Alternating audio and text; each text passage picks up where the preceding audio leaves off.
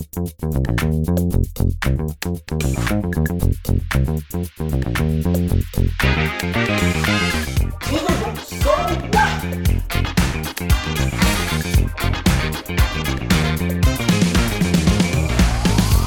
大家好，欢迎这次来到我们这一个全新的 podcast，叫做《基督徒 So What》。那基督徒 So What 很重要的原因，就是因为呃，我在肯尼亚跟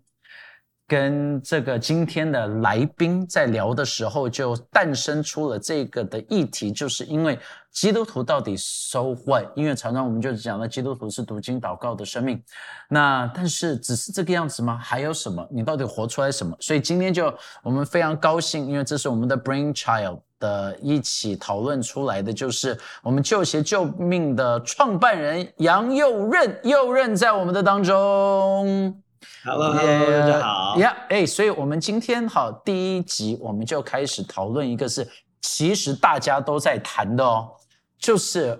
What is the purpose of life？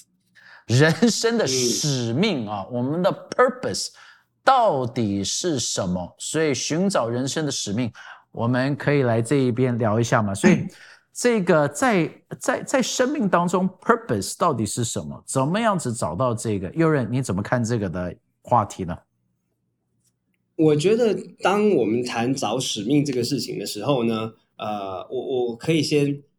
告诉大家一件事情，就是说，有很多人其实是找不到呼召使命的。嗯，而所谓的找不到呼召使命，听起来好像很糟糕，很糟糕。就是说，哦，好像很糟糕，是找不到使命。但是很多找不到使命的人都过得比你还好的感觉。就是说，他即使不是说，哦，我很知道有崇高的生命的意义什么样的，但是他可能是可以是做一个呃好的呃生意，然后然后也上下班，然后车子房子也都有买，孩子去不错的教育。他可能也是可以过他的每日的生活，但是这不是想，但是就不会有一种哦，我知道神呼召我要去做什么事情这样子啊。那所以也因为没有找到使命，没那么糟糕，所以很多人也不会特别觉得一定要找到什么呼召使命就可以也可以过，就这样子过了。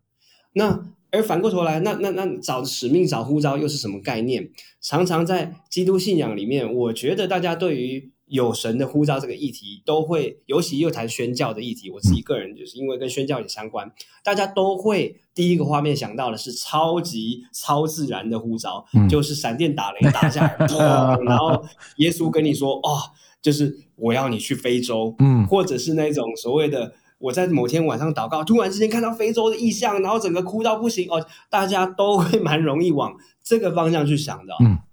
我觉得这一定有某些某些人是这个状况，而某一些宣教士，我认识很多的宣教士，你问他为什么你来非洲宣教，而且他做的工作很感人，在部落当中可能让一群拿 AK 四 C 的这一种呃呃部落群体，然后放下刀枪，然后一起建立教会哦，这样子的过程，我觉得。你都问他哇，你怎么听到这些这个上帝的呼召的？那其实蛮多宣教是我认识的，他们就觉得说哦，因为我就我就读圣经啊，就觉得这是上帝的心意，圣经的教导，然后有机会我就做了，踏出第一步、第二步、第三步、第四步，然后就走在这个使命当中了，就感觉上好像没有那么精彩。因为有时候人家也问我说，右任，你有没有听到上帝要你去非洲？我说有啊有啊，然后大家就会眼睛一亮，哇！那上帝怎么跟你说的？你会形容一下？对，我就说哦，我就读到马可福音十六章，马太福音二十八章，跟他说基督徒就要去把福音传到地极啊，我就是基督徒，然后我就要去做这些事情，对，就一个一个，那就应该就是在讲我，嗯，然后我就去实践，嗯，实践的过程当中有困难有挑战，也有经历神，然后就就这样子一直走，就到现在了，嗯，这就是呼召，呃，然后大家就会觉得说，哦哦，你是这个意思哦，哦，所以。我觉得这是蛮现实，有时候呼召其实就是一个基督徒去实践出，你很清楚知道上帝要你做的事情这样子。所以呢，我我我总是回过头来，我都会跟大家讲啊，我就说你要基督徒很常有时候会谈到呼召，就会在讲特殊呼召。嗯，我说你们寻找特殊呼召之前，可以先试着活出圣经当中给已经叫你做的教导跟指示了。也就是说，讲白话一点。很多人都在等上帝打电话给他们，但是神早就写一封信给你，嗯而且告诉你很多需要做的事情，你要活出来的方式，你要做什么什么什么。然后呃，那那有机会我们再继续聆听是否有特殊呼召，但我们是否该先问自己有没有活出基督徒该有的呼嗯，召的生活样式？这样，我我我觉得你讲的很有很有意思哈，就是你看，其实每一个人今天所听的所有的听众，就是你们都已经有呼召了，你不用再去一直在等，或者是就去找，因为就像右任讲的，就是哎，其实第一个都已经只有你要去使万民做我的门徒，那你听到了没有？还是你觉得 no no no no no 哦，这个是给别的人的，别的人在说的，但是哦，这个跟我没有关系，没有关系。You know，我我我觉得其实每个人都有一个的呼召在，好，但是我在想，大家就会有 second question，就是 OK，我讲的不是只是属灵的，因为我说真的哈，我们不只是属灵，我们也有在世界上面的生活。那我们到底要怎么样子发掘到自己的热情啊，找到这个的使命，对不对？就是你会怎么样子建议我们在这边有很多的年轻人，那种使命啊，这种热情啊，到到底要怎么样子来找呢？嗯嗯嗯，我我觉得市场上大家都呃最常讲的最基础基本款的就是那个三个圈圈的逻辑，就是你要找一个你真的比较能够成功的，嗯可能有三个要素。第一个是你的热情，OK，你的啊、这个恩赐是什么，嗯哼以及市场的需求。嗯我大概简单讲一下那个热情的概念，就是说你到底对什么事情是真的愿意、能够有成就感，也想要做的。为什么这很重要？因为你你不没有兴趣的东西，基本上你就只能够只会做到最低标准。你嗯不喜欢这一份工作，你对这份工作没热情，七点上班，你顶多就是六点五十分到，你不会五点就到。嗯嗯，就是说我以前我以前国语在国国这个读书的时候，我不喜欢国语，然后我的老师又很严格，到了我的老师他就会说你不及格，八十分不及格，不到一分的打一下，差一分打一下，你猜我考试考几分？就是考八十分。对我自己就是我不会想要追到九十分去，我对这东西没兴趣，我只会做到最低标准。嗯嗯嗯，所以，当你如果所做的事情是你没兴趣的东西，你只会做到最低标准，你不会再往上进步。所以，当我们讲成就卓越，你一定要有一个关键，是你对这件事情本身是蛮有热情的，你才会不管别人怎么讲，不管规则怎么定，你就越想要做得越更好。嗯，啊，所以我们班上才有同学考九十分还会哭出来的那一种，嗯因为他就真的自己很愿意，很想要做更好。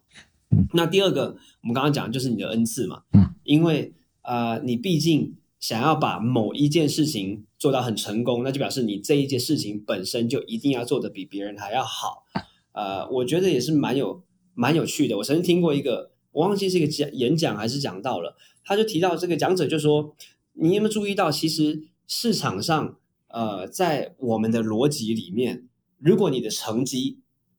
是呃 B B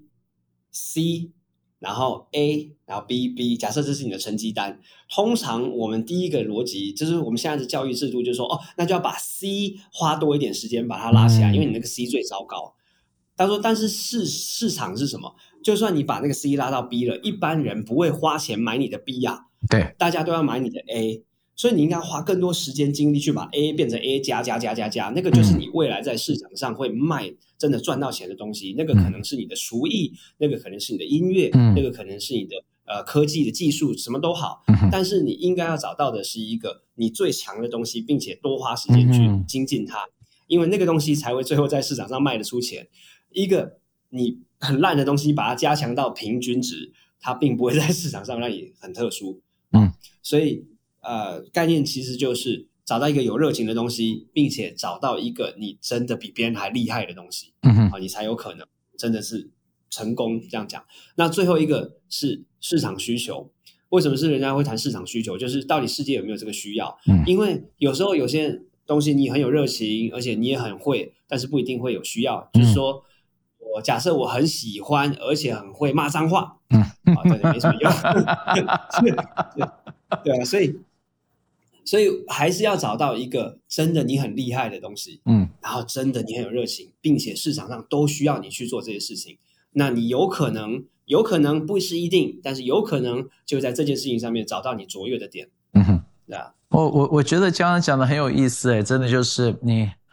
你你到底是厉害的是什么？因为这次现代教育反而抹杀掉了很多人的 purpose。因为我就发现哈，他们就讲说，我们现代教育是在这个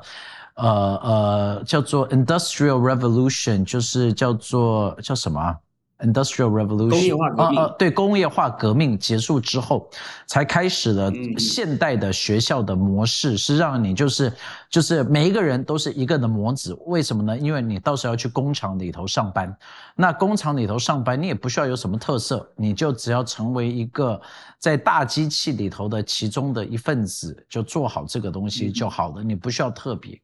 但是其实我们每一个人都有一些的专长，所以在这个工业大革命之前的话，在那一个通常是叫做是 trade school，就是你会找到一个的师傅，然后教你怎么样子成为那里面你最厉害的那一个的强项，所以你就会变成不管是木匠啊、石匠啊、这个农夫啊，对不对？就是大家在这一边，就是他的热情跟他会的东西跟市场的需求。但是在工业化之后就很可惜哈，大家就逼自己就是要就在，比如说在台湾就讲说哦，那你就要去读商，啊，你要去读电脑，你要去做什么？你要去做什么？但那又不是你的热情，所以大家常常说找不到使使命，因为我觉得他们在做一个没有热情的事情。我觉得我可以，因为有时候常常年轻人也会问我，就是说好，这个是一个。逻辑概念就是说，知道可以怎么找到这个呃我的呼召或者我在市场上可以做的事情，但还有一些事情是蛮现实层面的，我觉得是可以鼓励大家的。就是我我自己在现在就是从零做救鞋救命这样的机构一路走来，我发现有几件事情真的能够帮助年轻人去活出那个呼召的，跟大家分享啊三件事情。第一件事情。就是要不断的学习，也就是说，注意你所吸收进去的知识是什么。因为很多时候，我们我们都会就是哦，右任只有国中毕业而已，或者是很多的很有名的人，贾博士啊，什么什么，Mark Zuckerberg，他们大家都是辍学生啊，Bill Gates 也辍学生这样子。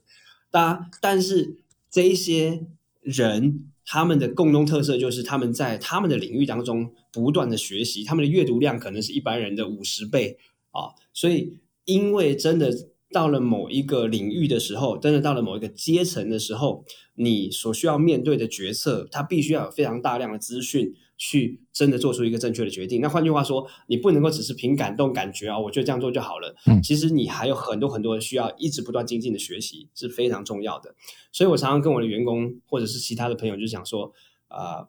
你只要告诉我，你晚上。回家之后，下班之后都在读什么东西，看什么样的电视，吸收什么样的资讯，我基本上就能猜出你接下来的生 生命状况往哪边走。为什么？因为因为你吸收的资讯，最后就会变成你的想法，你的想法最终变成你的言行举止，那你的行为最后变成你的习惯，你的习惯就是这个人会做什么事情。所以你你每天在吸收什么资讯，其实是就已经开始决定你接下来是。做变成什么样的人了？那这个逻辑很简单，就是你不会突然之间每天在读呃美甲的杂志啊，fashion 的东西，然后最后决定说哦，我要去当牧师。嗯嗯嗯，对，这这这是没有关联的。那你一你也不会一直在读神学，读神学，然后加尔文主义也好，Arminianism 也好，读了很多神学的东西，然后最后决定说啊，呃，我要去贩毒。嗯，就是差太远了。对，你一定会照着你每一天在吸收的资讯去往前走。所以你回家都看什么剧，你都看哪一种杂志，或者是你都跟人家谈什么东西，这其实慢慢就决定你未来就走那一条路。嗯那吸收资讯也不是只有谈啊这些你你读的东西，甚至你的朋友圈也等于是你一直不断吸收的。我有一次在一个非常非常啊生活优渥的教会，嗯。教会去谈了一个，呃，忘记谈什么主题。然后那时候还有 Q&A，那这些夫妻们呢，家庭他们就问我们家庭，就说：“哎，你们怎么会愿意做那件事情？好，你们怎么会愿意去到非洲带着孩子过去？”我说：“嗯，我就讲话比较直接一点，我就直接跟他们这些夫妻们说，我说那是因为你们的群体要。”做这件事情很奇怪，但是在我的群体里面做这件事情很正常。嗯，我如果跟我身边的人说，哎啊，我要带我的孩子小孩去非洲半年，半年之后再见啊，大家可能就下一句就是，哈哈，到时候回来叫我们吃个饭啊，怎么样的，就就很正常。那如果在我的社群里面，我的这些朋友圈里面，我突然说，呃，兄弟们啊，我决定不去非洲了，不要再去非洲，在台湾找个不错的工作，我英文也不错，找个赚个八九万的月收入十万也可以，然后要好赚赚钱，然后好一点的车子房子，然后我孩子要接受好教育，嗯，我的朋友可能才会看着我说，你还好吗？对你 OK 吗？发生什么事情？对对对，就是因为在我的圈子里面，大家都一致认为，本来就是应该去做更进一步的宣教 工作啊 yeah, yeah. 或者这类的事情。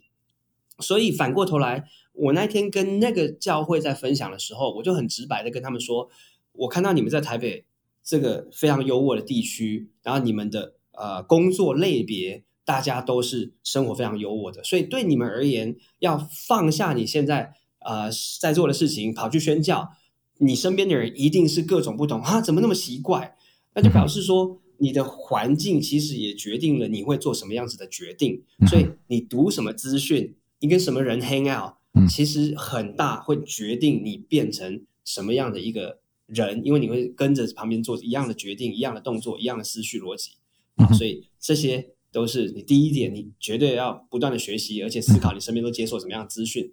那最后二跟三点我绑在一起讲。有一次，我被邀请去一个呃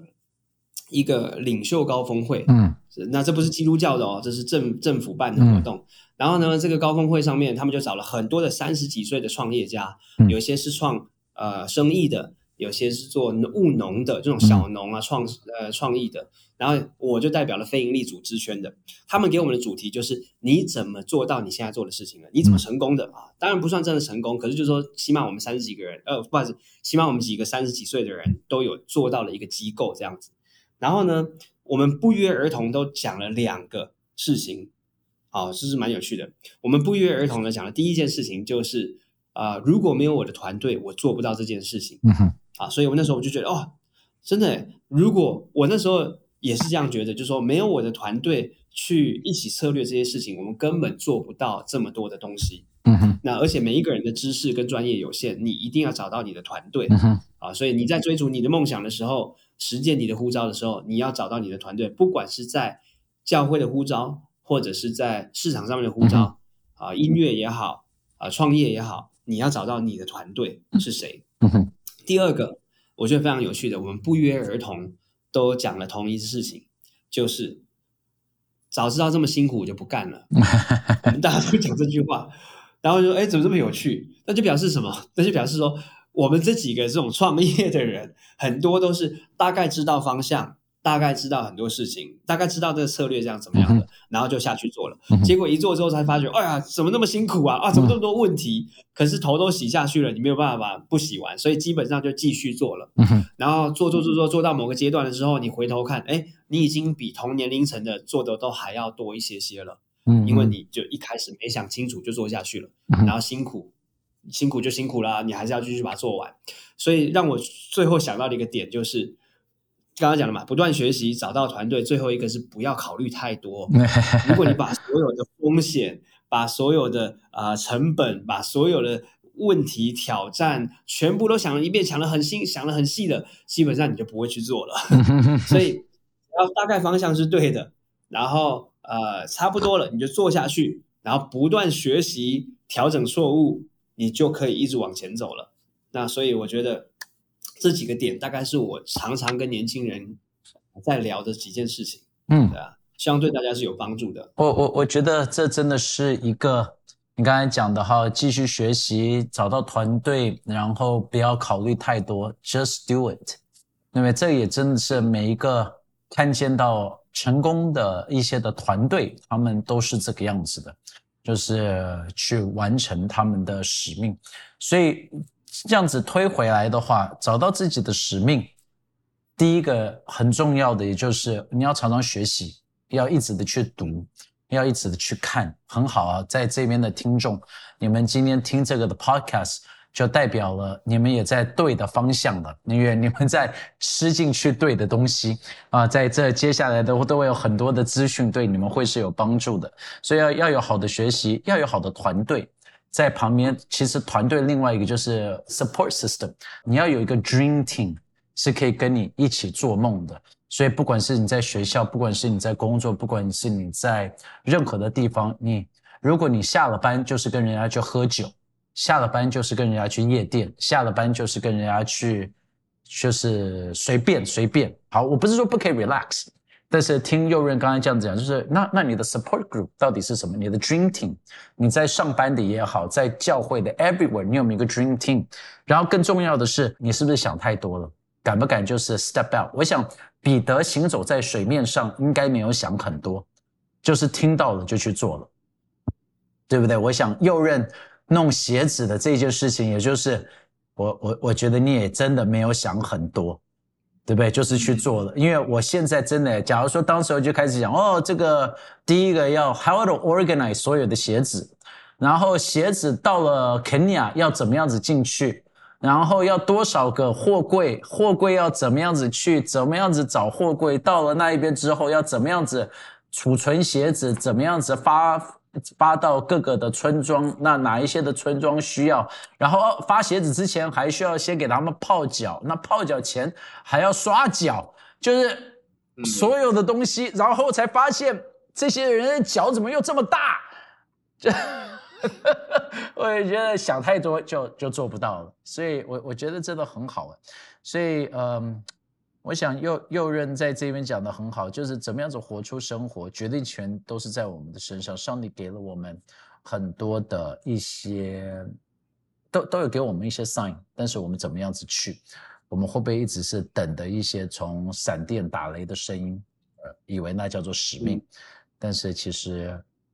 已经给了我们热情。常常使命就是从热情这边开始去找的，呀，所以今天我们很高兴啊，第一集就讨论了这么好的一些的话题。我们想鼓励大家都能够订阅这个的 podcast，让你不会错过任何的一集，让我们每一次都能够有很好的讨论。所以，我们今天第一集跟着右人在这一边聊，我们相信下次还会再有很好的喽。所以我们下次再见，拜拜，拜拜。